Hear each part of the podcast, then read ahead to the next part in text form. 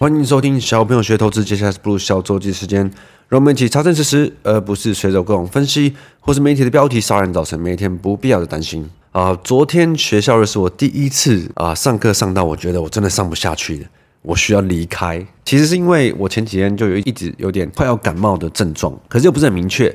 那一直到昨天，呃，我们期中考考完，后面上课的那一堂，我是几乎已经神游的状态，因为开始有点发烧，有点咳嗽、流鼻水，就我觉得，好，坐在这边上课也没什么意义，还不如赶快请假去看个鼻喉跟拿颗药回家休息。那我去看医生的时候，我才发现啊，原来我中的是 B 型流感，是不是大部分人都搞不清 A 型流感跟 B 型流感的差别？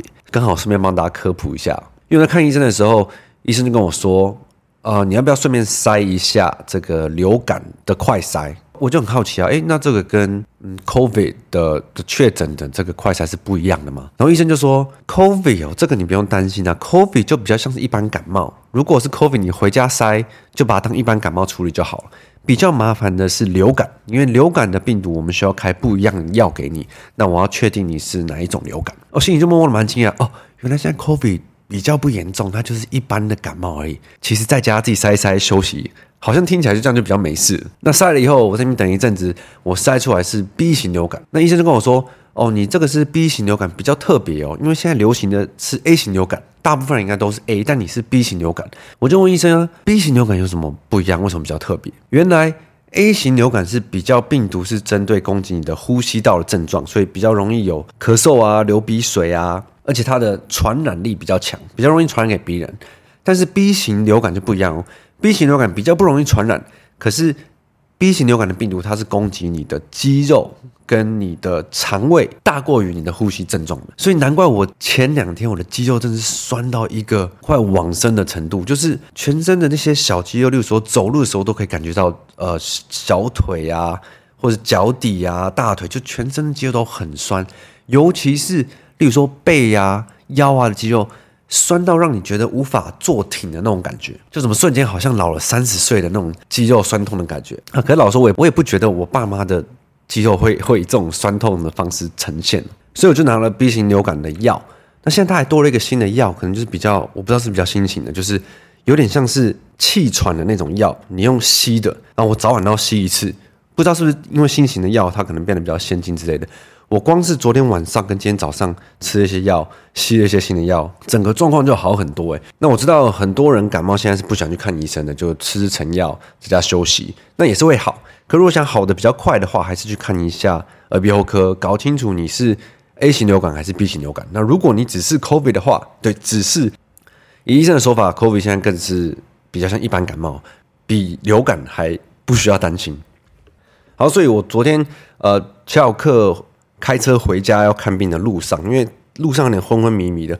那我在车上听一本书的那个内容，不知道什么印象特别深刻，可能也是我觉得特别有体悟吧。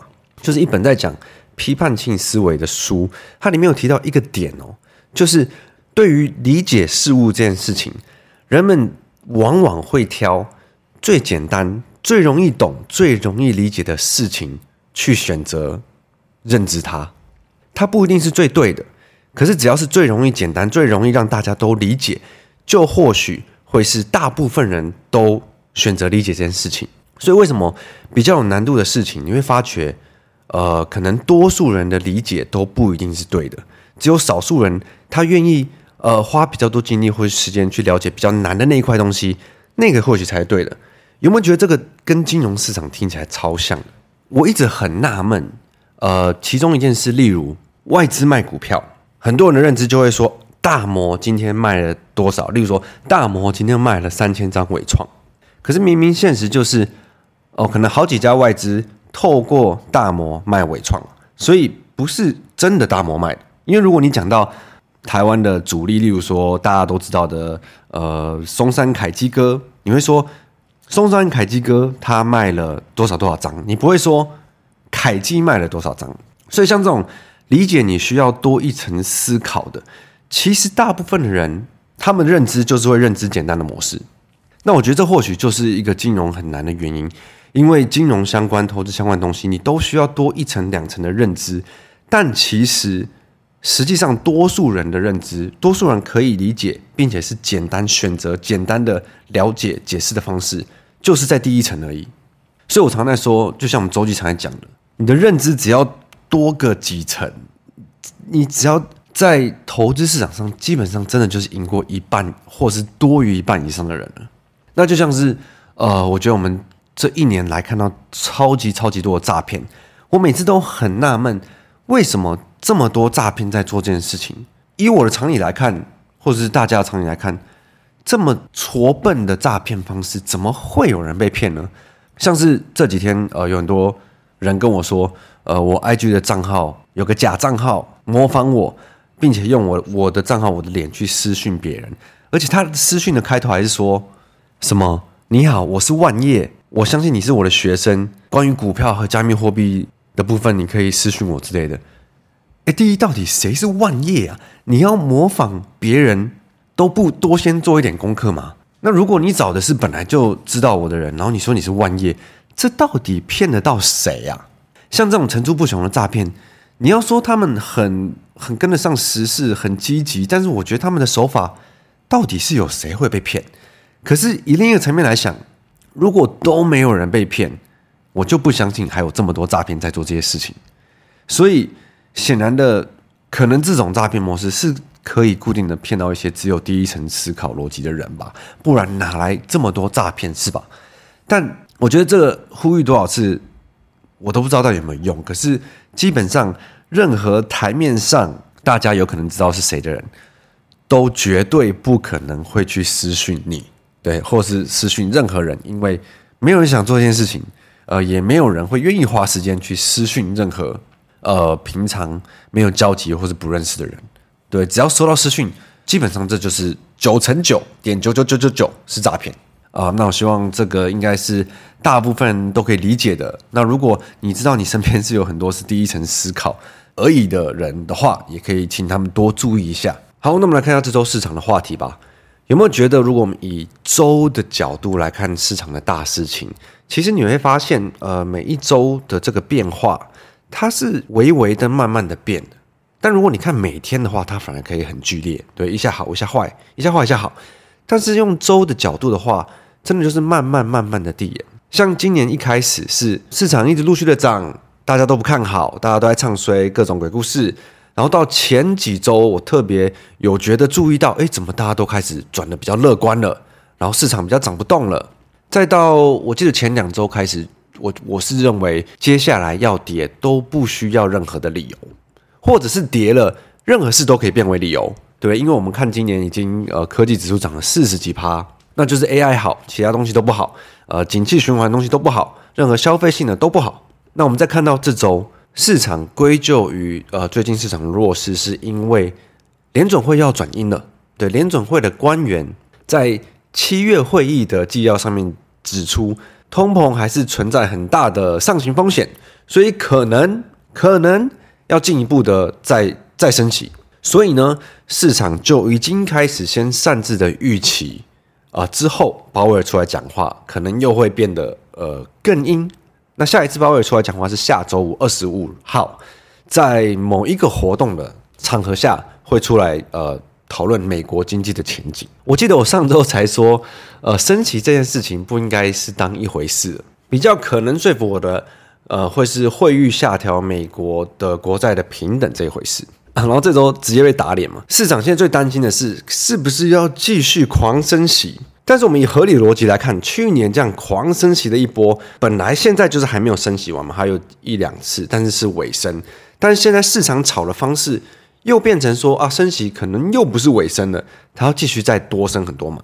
老实说，以合理的角度来看，好像机会也不大吧。那我就问。如果是你选择，你会觉得是因为今年市场涨多了，市场回档了，那每天在分析的金融圈媒体硬要灌一个理由，那这个理由就是升息可能要继续了，又或者是二升息要继续了，真的是一个令人极度担心的理由，升息有可能会再度暴升一波，像是去年，所以把美股打下来了，那接下来也很有可能会因为这样而崩盘，我就问。你会选一还是选二？啊，如果你选二的话，你可能就真的要比较担心这件事情。那如果你选一的话，你知道市场就是涨多在回档，涨多在回档，它需要理由吗？其实不需要。但是因为你如果是每天要解释人，你是金融圈的分析师，你是媒体，你一定要给他一个理由嘛，不然他一直跌一直跌，你都说呃，他就涨多回档啊，涨多回档啊，你大家会觉得你没有在好好的工作，在好好做你的事嘛。其实投资市场的东西，很多时候你都要加入呃第二层或者第三层的思考。尤其如果是讲股市的话，你还要去看现在是涨多了还是跌多了，这个高低档的差别，跟当时发生的状况去对应现在价钱的问题。但我虽然常在说，诶，这些升息的反应啊，什么之类的，跟股市不一定有最直接关系，因为股市只是在反映各种事情的预预期嘛。但是其实你看其他的金融商品，很多是直接在反映这件事情的哦。就例如说债债的殖利率。跟什么汇率啊、黄金啊这些东西是真的最直接在反映这些事情的。那其实任何的金融商品都会有这种超涨、超跌、很极端情绪反应的事情。大部分人可能都没有在关注股市以外的金融商品。但如果你去看债的话，债是因为最近汇率下调美债的平等嘛，所以美债的价格是崩跌的。债的价格跌到很低，就代表它的殖利率会变很高嘛，就跟股票一样嘛。你的股价越低，你的殖利率越高。所以债跌很多以后，债的殖利率创了二零零七年以来的新高。但是美国的国债会因为一个性平的平等下调，就导致它更有可能破产嘛？也不太可能嘛。所以就算是债，你看它的反应也是很极端的。所以为什么厉害的人很多高手？他们就会趁这种时候去买债，例如说，你看像巴菲特，或者你看像大居哥，他一定也是在做这种事情。美债的崩跌是因为分析师的平等下修，而不是因为美国它发生什么事有更有机会破产。那我觉得像这种就至少要到第二层，至少要到第二层的思考，你才有可能会去想这些事情嘛。那通常看着分析师怎么下调或者怎么上上涨，然后这样反应的话，就去相信，那就是第一层的思考而已。那像债呀、汇率也是，你看为什么美金最近又突然暴涨？那是因为现在市场在担心这个有可能要持续升息状况。那汇率涨跟升息这是最直接的反应关联嘛？所以美元的另一端的汇率，不管是什么日元啊、欧元啊、加币呀，什么，你看它那个最近的跌势都是跌的一副这个货币币好像要倒了一样。那这些很明显的就是在反映这种。很极端的呃短期消息的反应方式，其实跟股价是很像的。所以为什么金融商品的行为模式跟运作方式其实都是很像的？那你只要人还在，对，你只要人心跟人的情绪反应都是一样的，不管再过三十年、五十年、一百年，其实金融商品的反应都是很像的。所以，所以为什么我们常在说，你要懂的是这些商品的行为模式，而不是只去看什么。技术面或者筹码面啊，或者是基本面，没有搞懂呃行为模式或是金流的话，你常常就会比较容易呃被一些第一层思考的方式给蒙蔽吧。我是这样觉得啦。好，所以那我们来看一下最近呃台面上比较厉害的这些人都在做什么好了。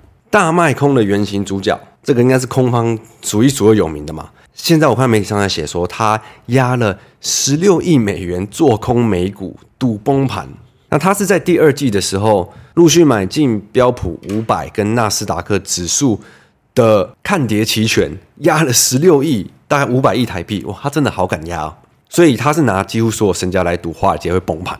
那他因为就是一直都是属于一路看空很有 guts 这种嘛，所以他赌的是指数。他在科技指数大涨了一波十几趴以后来压空方，我觉得也不会不合理啊，因为你。如果光看你科技指数今天涨了四十几趴，那基本上就在涨 AI。所以如果 AI 涨多要回档的话，基本上这个赌注其实胜率好像也算蛮高的嘛。另外，媒体还有提到，巴菲特也在第二季出脱了约八十亿美元的股票，将现金水位拉高。所以外界就猜巴菲特不看好美股，等待大跌后好捡便宜。呃，可是老实说，对巴菲特的部位来讲，八十亿美元应该算是小 case 吧。我我再看一下这个内文细节，是写到啊，巴菲特在其他的部分，例如说可口可乐是数百亿美元，苹果是两千亿多，那你觉得他卖这八十亿好像也没有，好像就是小小的一部分吧。所以你看，不管怎么写，媒体都是会把这种好像听起来很大很可怕的事情拿出来讲。但如果你多仔细看这些这一些细节的话，其实不尽然。媒体很喜欢用巴菲特来做文章，可是清楚巴菲特的操作人，就是一个很标准的成长型投资者的做法。他其实就是在看个股的便宜跟贵啊，跟指数哪里涨高了，或者整体市场涨高了，其实没什么关系啊。他只会在他觉得个股变得便宜的时候，有价值的时候去买啊，个股涨贵了的时候卖出嘛。他从来不会再因为整体市场很不好，所以他就整体降低他所有部位，或者是以指数来当一个参考的点嘛。然后还有一位呃一家研究机构罗森伯格，他警告投资人不要沉睡不醒，因为当前的风险不断增加。呃，去年暴跌的惨状可能上演。那他比较担心的主要几个理由是：呃，中国大陆通缩，然后汇率调降美国平等，美国政府借贷成本可能上升。那穆迪也调降美国几家地区银行的信评。我觉得他的这些担心的的理由，再加上现在今年大涨以后的这个水位，我觉得也是蛮合理的。所以说穿了，呃，今年第一季、第二季就是金牛是一直往上，一直涨。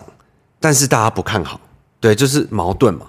那再到几周前是大家开始看好，可是市场涨不动，也是矛盾嘛。那到这周我看是比较市场气氛不太好，金牛也是比较流出，然后大家也是不看好。哎，所以今年以来，终于金牛跟市场在看的东西，终于比较没有矛盾处了。那像这种时候，我的风险意识就一定会特别高。我就不会愿意去承担更多的风险，就算是有报酬的，我觉得在这边也不值得嘛。我一直都觉得最好用的投资相关的工具，就是跟你讲哪里危险，哪里你不要承担更多风险，哪里的你都不要去。